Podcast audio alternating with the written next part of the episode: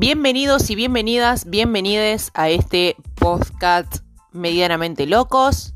Nos espera un nuevo episodio y recordá que todos estamos medianamente locos, exceptuando los que no lo reconocen.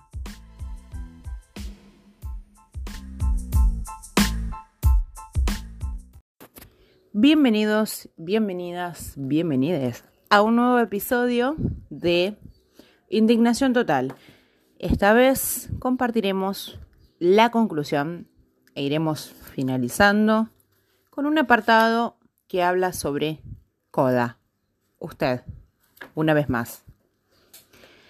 Conclusión, el que ríe último ríe mejor, donde se propone un programa tan vago como ambicioso para acabar con la racionalidad de la indignación en beneficio de otra, probablemente venidera. La indignación no es lo contrario de la razón, es la razón misma, es la manera en que la razón heredada de la modernidad se despliega en la era de las redes sociales y los medios masivos, es decir, en la era de la vascularización nerviosa completa del mundo. No constituye una desviación, sino su realización más consumada.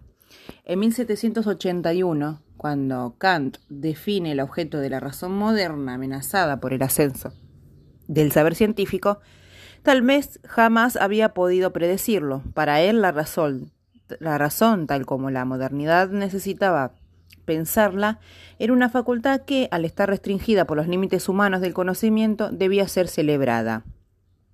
Aunque ella sea incapaz de elucidar la verdad metafísica de las cosas, su esencia pura dispone sin embargo de los recursos necesarios para que uno pueda formarse una idea y a partir de esa idea definir un programa de acción y juicio que le sea conforme. La razón, si bien no permite disipar ningún misterio, no obstante, permite saber si hay un misterio. Kant, obsesionado por la posibilidad de conocimiento o del desconocimiento de lo divino, había querido hacer algo terrenal de esa concepción de la razón, opuesta a los grandes órganos metafísicos que había presidido el desarrollo de la mayor parte de la teología occidental por estar regulado.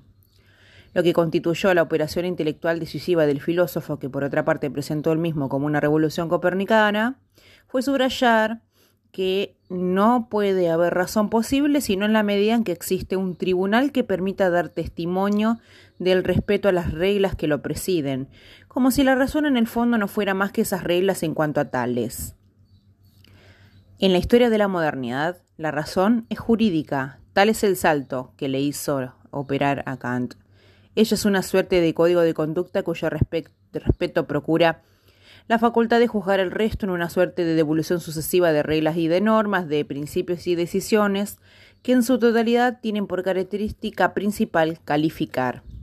Para Kant, la razón, el juzgar, da el nombre justo a lo que es, incluso si ese nombre en ningún caso puede tener la pretensión de elucidar el corazón esencial de la cosa que se encuentra así nombrada. Ella da su nombre porque es él quien hace posible la inscripción de la cosa de la gran enciclopedia crítica del mundo y por lo tanto su asignación a un lugar específico en su interior, de sus páginas.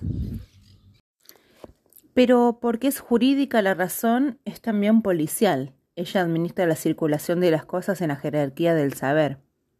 Zanja sobre lo que es verdadero, bello o está bien, decreta la, pertinencia o la impertinencia de todo en función de los criterios que se dio a sí misma en un vasto movimiento que con todo derecho uno podría tildar de narcisista. Por lo demás, Kant no lo ocultaba, como lo explicó en los prefacios de la primera crítica, a la razón le correspondía darse sus propios instrumentos y sus propios límites, por lo tanto, no percibir más lo que ella misma produce, sus propios planes, decretándose que el resto, por hipótesis frívolo o absurdo, dependía de otro campo. La fuerza de ese gesto, sin embargo, consistía en inscribir a la razón y sus reglas en un espacio limitado por principio a la humanidad, de tal modo que su ejercicio, por codiciario que fuera, que fuera, seguía siendo compatible con el ejercicio del resto de las facultades, cuyo ecosistema fundamental de facto estaba constituido por la razón o en la crítica hasta las emociones se volvían justificables de la razón. Así como lo demostró la crítica de la facultad de juzgar, apenas unos diez años más tarde, ni siquiera lo más inefable, ni siquiera la desmesura absoluta de lo sublime dejaba de reclamar la jurisdicción de la razón para poder ser llamado como tal, ni siquiera el más grande arrebato dejaba de dar testimonio del imperio de las reglas que permitían enunciar su cualidad. Al contrario de lo que consideraron cierta cantidad de lectores de Kant como eh, Deleuze o Jean-François eh, Lyotard, persuadidos de que la teoría estética que él formulaba en la tercera crítica habría líneas de fuga respecto de las exigencias del Tribunal de la Razón. Era ella la que ponía el cerrojo de manera definitiva la potencia de su reinado. Todo es razón. Ese es el moto esencial de la modernidad, del que ésta no dejó luego declinar sus propios derivados, encontrando reglas, principios, normas, argumentos de todas partes donde puso su atención en la política, la moral, de la ética, la epidemiología, incluso la analítica de la lectura, los protocolos de experiencia de la toxicomanía. Todo es razón, porque todo es justiciable de una lectura en términos de crítica, es decir, de un juicio efectuado en el respeto de la normatividad racional, en la consumación del pliego de condiciones planteado en principio, una vez definidas las fronteras del conocimiento humano.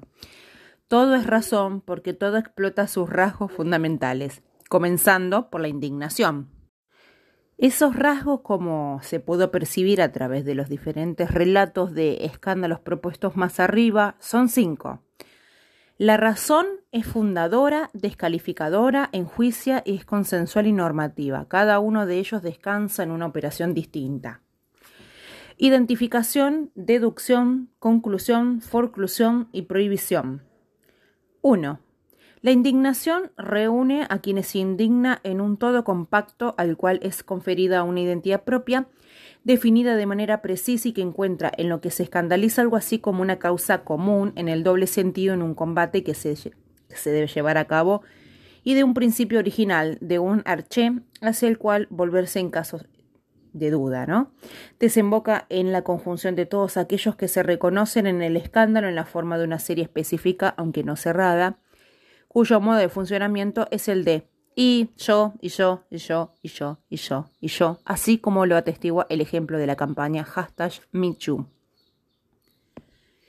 2. La indignación descalifica todo cuanto es ajeno al grupo constituido sobre la base de una argumentación apretada que descansa en un juego muy calculado de deducciones formuladas a partir de su principio original y que así constituye una suerte de absorbencia de las elecciones posibles en el seno de de la cual una sola no es verdaderamente posible. Como lo mostró el caso de asunto de las caricaturas de Mahoma, el modo de funcionamiento de la indignación es en este punto el del por qué. Usted mm, eh, montó ese dossier pseudo objetivo a propósito de la libertad de prensa porque quería de prensa porque quería burlarse de los musulmanes sin atreverse a asumir el riesgo de hacerlo abiertamente, porque corre el riesgo de otros. ¿Por qué? 3. La indignación juzga acerca de todo lo que es tal modo que pueda concluir en la razón en sus propias razones, vale decir que puede triunfar sobre las otras razones posibles que se le puedan oponer, demostrando hasta qué punto sus razones tienen razón. Su modo de funcionamiento es del pues que siempre descubre otra razón oculta detrás de toda afirmación de razón, un complot más preciso que, él, eh, que es el expresado en público a ejemplo de lo que hacen los intérpretes de la situación griega en el momento de Tsipras se rindió en las imposiciones de la autoridad de Bruselas. 4. La indignación procede según un método de oposición, constituyendo campos entre los cuales le es posible zanjar en nombre de la obtención de un consenso que eche el baúl de los recuerdos de la hipótesis misma que había tenido algún otro. El modo de funcionamiento de la indignación, por lo tanto, es de un pero como lo recordó el escándalo del bombeo de Strawberry Creek de Nestlé. No hay indignación posible a menos que haya acuerdo con el hecho de que no hay acuerdo sobre el hecho de que no hay pero posibles cuando hay un pero más fundamental es actuado. La indignación conduce a una prohibición total que permite imponer mediante el escándalo una lectura específica de lo que causó y un programa específico atinente a las reacciones que es posible esperar de él, lectura que puede provocar hasta la más absoluta de las razones que sean imaginables, a saber, la muerte misma. Las imágenes del pequeño Aylan que escaparon la crónica cotidiana del 2015 constituyen su ilustración Princeps.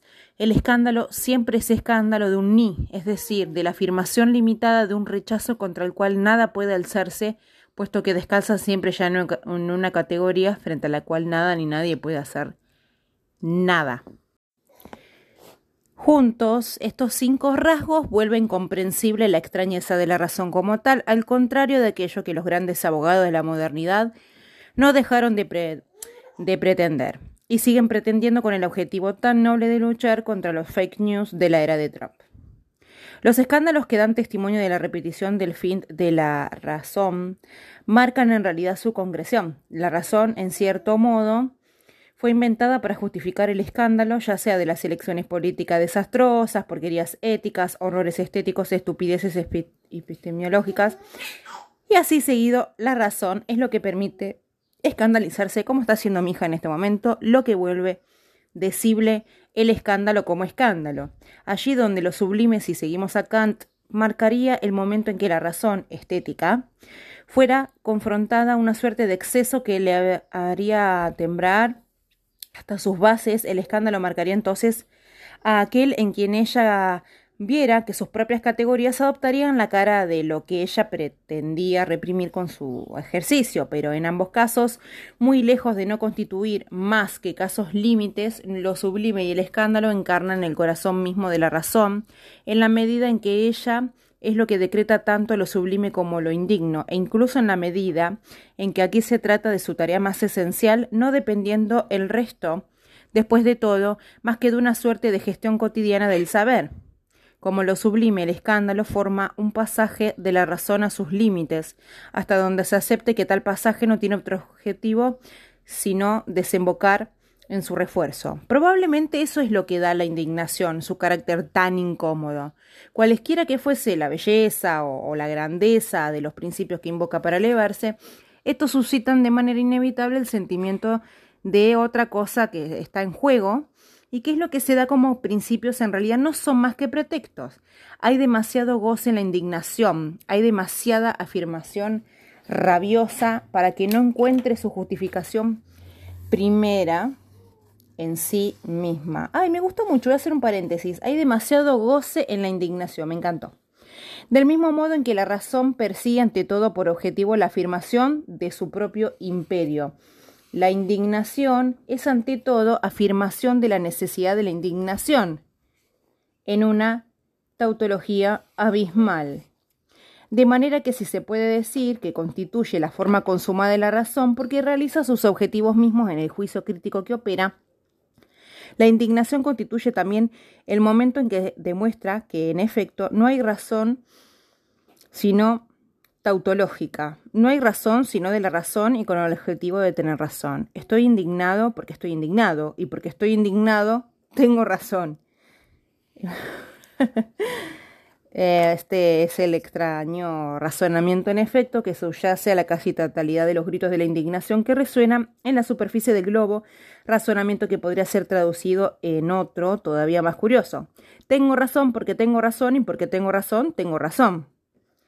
El asunto sería cómico si no fuera semejante, sino eh, rizo tautológico, lo que se podía ver en obra en todas las tentativas políticas éticas, estéticas, epistemológicas de hacer valer los derechos de la razón contra la irracionalidad, las emociones y así de seguido como si se tratara de obstáculos verdaderos a esta. Porque aquellos que se alzan en contra de la irracionalidad, por supuesto, no lo hacen sino en nombre de la indignación que, reivindicando la razón, sufren al verla así ultrajada. No existe más bello ejemplo de escandalizado con el que considera que su razón no es respetada cuando por principio el suyo debería serlo. No tiene derecho a decir eso o a pensar hacer eso, etc. No tiene el imperio de la razón que uno defiende resulta amenazado. La prohibición no tarda en mostrar su nariz o el gendarme su porra esgrimiendo las mejores razones del mundo en su trabajo hasta el imposible absoluto que es la muerte. La tautología es, ante todo, claro, un dispositivo de policía de lo pensable, de la tautología, la razón indignada constituye la forma más perfecta. Criticar la indignación, por lo tanto, carece de objeto a partir del momento en que la herramienta de la crítica constituye uno de sus rasgos ejemplares. Toda crítica que se presenta como una ocurrencia de indignación de la razón frente al no respeto de sus principios no sirve sino para hacer tomar velocidad a una máquina que de todos modos eh, no pedía más que eso. En vez de escandalizarse frente a quienes dicen estar escandalizados, más valdría hacerse la pregunta de saber si sería posible imaginar un tipo de racionalidad que fuera susceptible de romper el círculo tautológico de la razón crítica y de superar su horizonte policial en provecho de aquel de la activación de posibilidades que no estén destinadas a tropezar con el muro del imposible absoluto.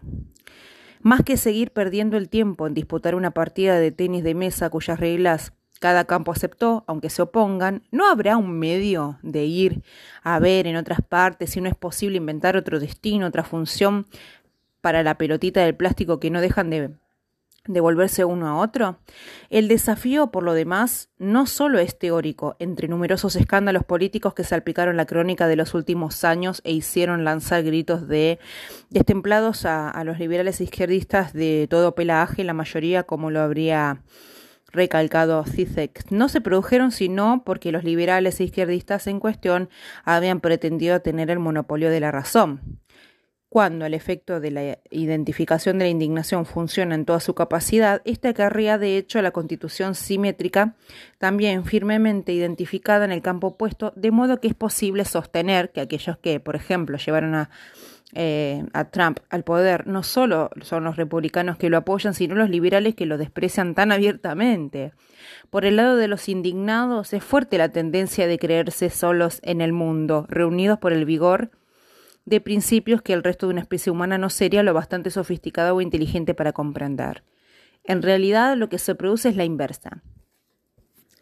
La indignación en el recorrido de su rizo tautológico produce aquello contra lo cual se subleva, a fuerza de pretender tener la razón a cualquier precio contra lo que le disgusta, termina por conferirle una intensidad de existencia a medida que su propio arrebato, por forzar a los partidarios de la oposición adversa a elevar sus propias pretensiones de razón, incluso allí donde hasta entonces eran inexistentes, a la altura de la suya según la lógica la de la pelea de los gallos. Pero ¿a qué se podría parecer una racionalidad que renunciara a la razón? Sin duda, dudas, y sin lugar a dudas, se trataría de una racionalidad que disociaría lo que la razón moderna intentó unir con todas fuerzas, a saber, las cinco operaciones de identificación, repito, deducción, inconclusión, forclusión y prohibición, identificación, una racionalidad que sobre estos cinco puntos desconectaría a la razón. 1. Más que proceder a la identificación de aquellos que la reivindicaban, Tal racionalidad procedería a su identificación, lo arrastraría a una trayectoria existencial que les haría perder todos sus puntos de referencia y trabajaría en el colapso de todas las certidumbres que hasta entonces había constituido lo que creía su identidad. 2. Más que inscribirse en el horizonte del debate argumentado, una racionalidad que se desconectara se lanzaría en la exploración de la posibilidad de su propio colapso, vale decir, de la experimentación de las consecuencias que pueden hacer del hecho de estar equivocado en vez de tener razón, de plantarse de manera patética en vez de aspirar al triunfo. 3. Más que obedecer al programa crítico y a su obsesión policial del juicio, esa racionalidad iniciaría una suerte de, de, investigación clínica donde lo más importante no sería ya la red apretada de principios que justifiquen la persecución, sino por el contrario, el paisaje desconocido que espera al que acepta aventurarse de ella. 4. Más que descansar en la hipótesis de un consenso obtenido por el sesgo de una discusión regulada que relegue el baúl de los recuerdos a todos aquellos que se nieguen a juzgar el juego, se abrirá por el reconocimiento fundamental de una falta para siempre imposible de satisfacer, de un agujero que exceda todo prejuicio como todo disenso impida su cierre. 5. Por último, más que hacer eh, constar la existencia de un imposible que tomara el horizonte final, de toda posibilidad y que por lo tanto desembocara en anularla frente a su aplastante presencia, forzando a todo individuo a inclinarse frente a él, esa racionalidad haría lo imposible, una posibilidad entre las otras con el objetivo de volver a abrir el campo de manera infinita. Semejante racionalidad, si pudiera ir a ver por el lado de estas cinco pistas, si allí no se encuentra, podría entonces tal vez romper el círculo tautológico de la indignación, proponer de manera de, posicionarse en el mundo que tuviera la modestia de, no presentarse como superior respecto de las otras, sino por el contrario como interior más débil, como indigna más que como indignada. Imaginar una racionalidad indigna una racionalidad que no intentara de manera permanente envolverse la nobleza que le gustaría ser reconocida, sino que erraría más o menos desaliñada en las ruinas del mundo, esperando poder volverse útil, pero sin saber si alguna vez tendrá la menor chance de hacerlo.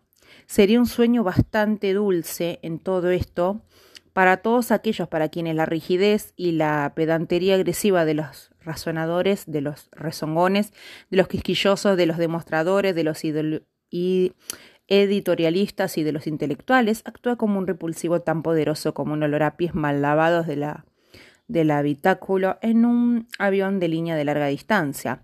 Sería un placer loco ver desconectarse a la razón, un placer probablemente cuando menos más intenso, como el experimento por los escandalizados del mundo entero, del mundo en el que el momento en el que caen en una nueva fuente de indignación más o menos virtuosa, más o menos hipócrita, un placer sobre todo que tendrá algo cómico, allí donde la razón moderna siempre se presentó como el atributo mismo de lo serio, o más bien como lo que permite hacer lugar a cosas entre lo serio y lo frívolo, su versión desconectada haría más las veces lo imbécil, feliz que se hace un lío a la manera de las grandes actores de Splastic. A la inversa de lo que ocurre en el stand-up moralizador de los late shows de la televisión norteamericana, lo cómico de la racionalidad indigna sería una comicidad cuya primera víctima sería ella misma, o por lo menos los momentos un poco ridículos en cuyo transcurso intentar hacerse pasar por lo que no es. Al ver que se hace un lío y se lleva por delante las puertas, tal vez uno terminaría por comprender que la razón que desconecta no es en realidad más que la razón moderna misma es ella que cuando está convencida de ejercer omnipotencia crítica de su juicio sobre lo que considera sometido a su extensión, cada vez repantiga. Lo cómico de la razón es lo cómico que existe de querer olvidar la inherencia de esa misma comicidad. Es el carácter grotesco de todo aquello que en ella depende de forclusión, de rechazo, del olvido, de la represión, de la insensatez del vagabundo que intenta hacerse pasar por un milord, o mejor la de Milor que se propone vivir como un vagabundo. La única lección que se puede sacar de tal inversión de los roles es en efecto que no hay inversión posible. Todos los vagabundos son milores y viceversa. Tal cortocircuito cómico tendría quizás el mérito de despertarnos de la extraña anestesia que la multiplicación de los escándalos suscita ahora en nosotros, una anestesia cuya extrañeza reside en lo esencial en el hecho que adopta una forma espamódica donde cada nueva indignación reemplaza a la precedente. Allí donde la historia de la anestesia es a menudo presentada como la historia de un estado de somnolencia en larga duración, durante cual cada sensación se pone en un pie de igualdad con las otras, en un vasto movimiento indiferenciado, la multiplicación contemporánea de los escándalos permite comprender que nada es más falso. Para que haya anestesia siempre es preciso que haya pinchazo. La anestesia no es una suerte de edredón en el cual eh, uno se hunde suavemente, sino una sensación brutal inmediatamente seguida de su anulación, una anulación que no borra el recuerdo de lo que precedió, sino que se contenta con transformarlo en algo con lo que no tenemos nada que hacer. El escándalo es ese pinchazo mental. Cada día, casi a cada rato, aparece una causa para nuestra indignación, a veces ecológica, otra política, cada tanto alimentaria, el resto moral, sin que ninguna de ellas termine por, constituir un todo con las otras a partir del momento en que la llegada de una isla a las anteriores es un pasado borroso. Esa es la razón por la cual, de manera inesperada, la indignación es el estado afectivo primario de la era de la anestesia. Es lo que acompaña en el campo afectivo la organización general de la depresión de nuestras sociedades, en el hecho de que escandalizarnos es lo que nos queda para darnos la sensación de que estamos vivos. Para decirlo en otros términos, la indignación es el sobresalto vital eh, del depresivo, cuyos medicamentos aplanaron todas las otras emociones, es el punto de exceso por el cual logramos romper por un momento la ganga la, de indiferencia que nos rodea, sin percatarnos de que estas roturas constituyen su modo de funcionamiento, ¿no? Hay que decirlo, la cosa no es muy graciosa, incluso si experimentamos un goce sordo en leer. Ver o oír algo que nos escandaliza, ese goce no es otra cosa que el resto del placer con que puede alimentar aquel o aquella que ya no está totalmente seguro de volver a experimentarlo. Es la evocación episódica de que en alguna parte hay goce, aunque no sepamos ya dónde exactamente.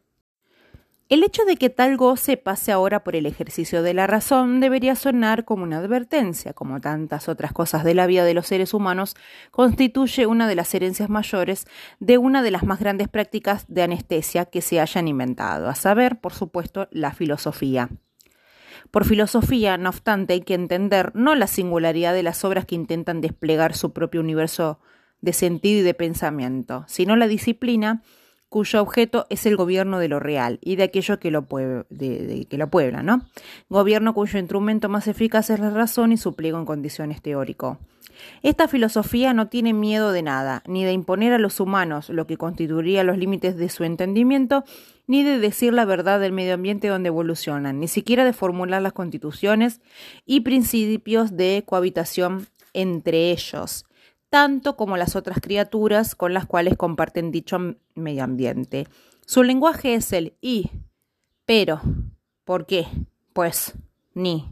En la medida en que estas son conjunciones que le permiten articular su policía en argumentos lógicos y conclusiones firmes, sus medios son aquellos del terror conceptual frente a todo cuanto podría ser como que se descuida su uso. Semejante filosofía carece de escrúpulos, donde le resulta bueno para llegar a justificar la legitimidad de sus objetivos y de sus medios, es decir, para hacer de modo que su supremacía nunca sea cuestionada, que la irracionalidad de su razón, la injusticia de la justicia o la mentira de su verdad nunca fueran ni siquiera imaginadas, Carece de escrúpulos en el sentido de que no duda, en ese sentido, de que nada le hace torcerse, de lo que no hay en su calzado, ninguna piedrita que podría volver incómoda su marcha triunfal hacia no se sabe demasiado qué horizonte, después de todo, si la razón tuviera escrúpulos, ya no sería la razón, porque abdicaría ante la inquietud. Sin embargo, nosotros tendríamos mucha necesidad de escrúpulos a partir del momento en que los escándalos para nosotros casi dejaron de constituir tan solo una simple tentación de la que sabemos que jamás será posible, bastante fuerte para aplastarnos, ¿no? del camino de la ley para apartarnos, sobre todo. Por su parte, si bien no nos apartaría más de esa ley, nos la volvería por lo menos más penosa, menos gloriosa. Tal podría ser el kit de la cuestión de toda razón indigna, de toda razón cómica. Se trataría de una razón que, siempre inquieta en sí misma, siempre desconectada, haría del escrúpulo su único artículo de fe. Una razón quizás, una razón del y sí.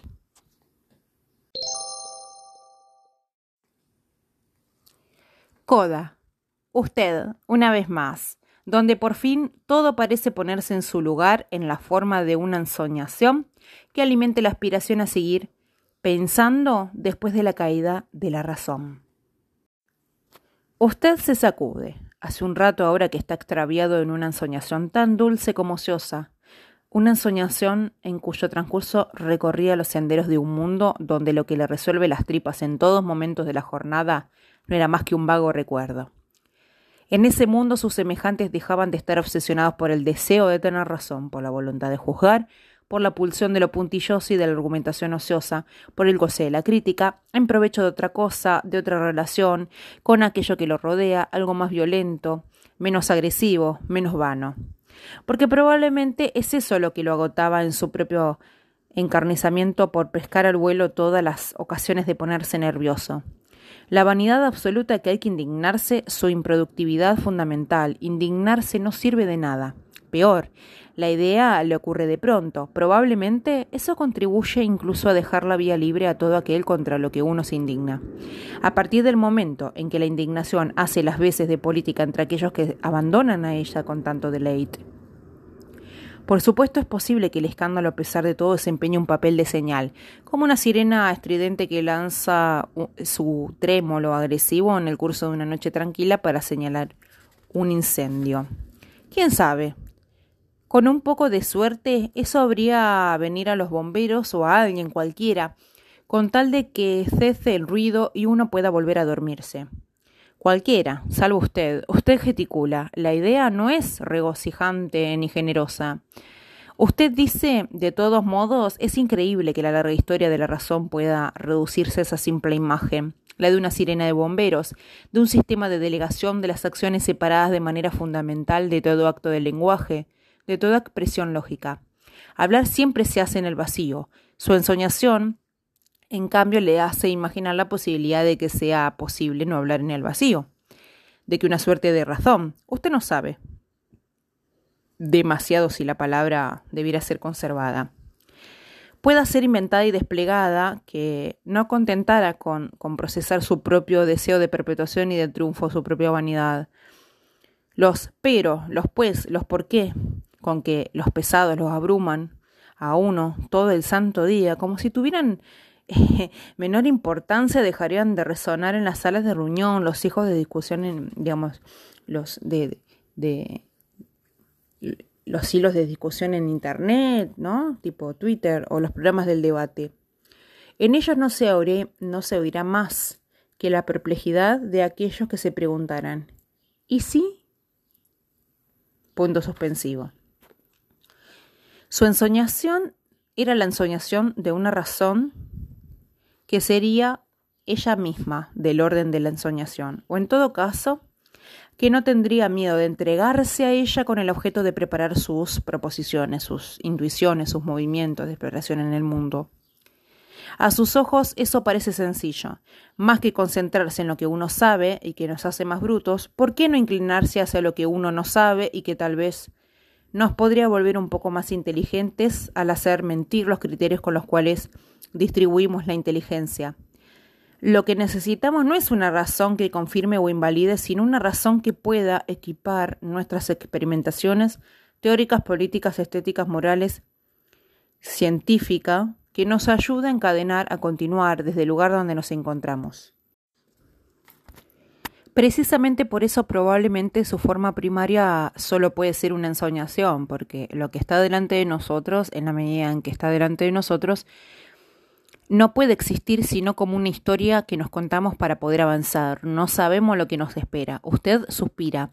Una razón que se dirige a, lo desconocido más que a lo conocido, una razón que no sirve más para masticar lo que es, sino que contribuye a renunciar a ello para inventar sus bifurcaciones, sus orientaciones futuras, una razón que nos contradice para que no nos quedemos atrapados en nuestras amables certezas de sabios. Después de todo, a usted le importa un bledo saber quiénes son los buenos y los malos del escándalo de hashtag MeToo, en el asunto de las caricaturas de Mahoma, en los combates contra las tecnócratas europeos o las compañías multinacionales, en la guerra en Siria, le importa un bledo porque no va a ser una gran diferencia. La cuestión que habría que plantearse a su juicio sería más bien la de saber cómo hacer de modo que situaciones tan terribles, tan débiles, tan repugnantes dejen de reproducirse en el porvenir, que se vuelvan tan impensables como las trampas para piojos en las pelucas de los aristócratas del antiguo régimen. No cabe ninguna duda de que hay cabrones y que merecen ser castigados, pero precisamente para eso se inventaron, para bien y para mal. Los tribunales, las policías, las administraciones, todas estas instituciones que tienen por defecto esencial la apariencia de estar desprovistas de toda pasión. Usted no puede dejar de pensar que tener la pretensión de juzgar, de perseguir o de investigar en lugar en estas instituciones es un despilfarro grotesco. A usted no le gusta el despilfarro, el tiempo perdido, las palabras en el aire, los gestos huecos y grandilocuentes, los platos a medio comer. Usted se dice que abrir la boca o tomar la pluma debería poder ser útil para otra cosa que para señalar su pertenencia a un grupo o su voluntad de imponer a otro el sonido de su voz o sus puntos de vista tan decisivos sobre la laicidad en las sociedades modernas, donde sobre la democracia como mejor régimen con excepción del resto o el capitalismo, porque no hay otra elección. Cuando se abre la boca, que uno haga como mínimo un esfuerzo, el esfuerzo por pensar hacia adelante, de apoyar con todas sus fuerzas en la complejidad y de la riqueza de lo que hay para intentar proyectarse hacia allí, o que allí puede descubrirse en un estado tal vez larval. Hay que respetar lo que hay, no porque sería bueno, justo, legítimo e incluso verdadero, sino muy simplemente porque se trata del único material que tenemos a nuestra disposición para fabricar un mañana, cualquiera que fuese.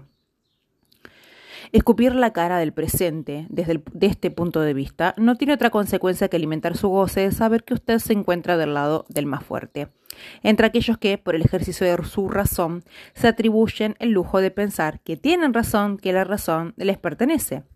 A usted, este presente, mm, le gusta tan poco como cualquier otro, pero tiene la impresión, en su opinión con seguridad bien documentada, de que se trata del único que está a su disposición, de modo que usted se adapta, ya se trate de la revolución comunista o de la singularidad posthumana, todos los proyectos más o menos ambiciosos que es posible alimentar para la humanidad y para la Tierra, no se harán sin una consideración integral del estado de las cosas y no de su rechazo o de su forclusión. Durante demasiado tiempo la razón forcluyó el mundo. Es tiempo de abrirlo y de imaginar una razón a la altura de, de esa apertura, puesto que es la única que será capaz de acompañarnos en nuestras fabulaciones de los mundos venideros. A usted se le ocurre una frase de Samuel Beckett que podría servir de divisa para esta nueva cara de la razón. Hay que continuar, no puedo continuar, hay que continuar, por lo tanto voy a continuar. Era el innombrable. Usted se dice que es eso, necesitamos una razón que continúe en vez de detener. Usted mismo, por demás, va a tener que continuar. La hora avanza y no lo va a esperar. Muchas gracias por escucharnos. Nos vemos en el próximo episodio. Vamos a cambiar de libro y vamos a cambiar de temática. Así que bueno, los esperamos con muchas ansias. Gracias por escucharnos.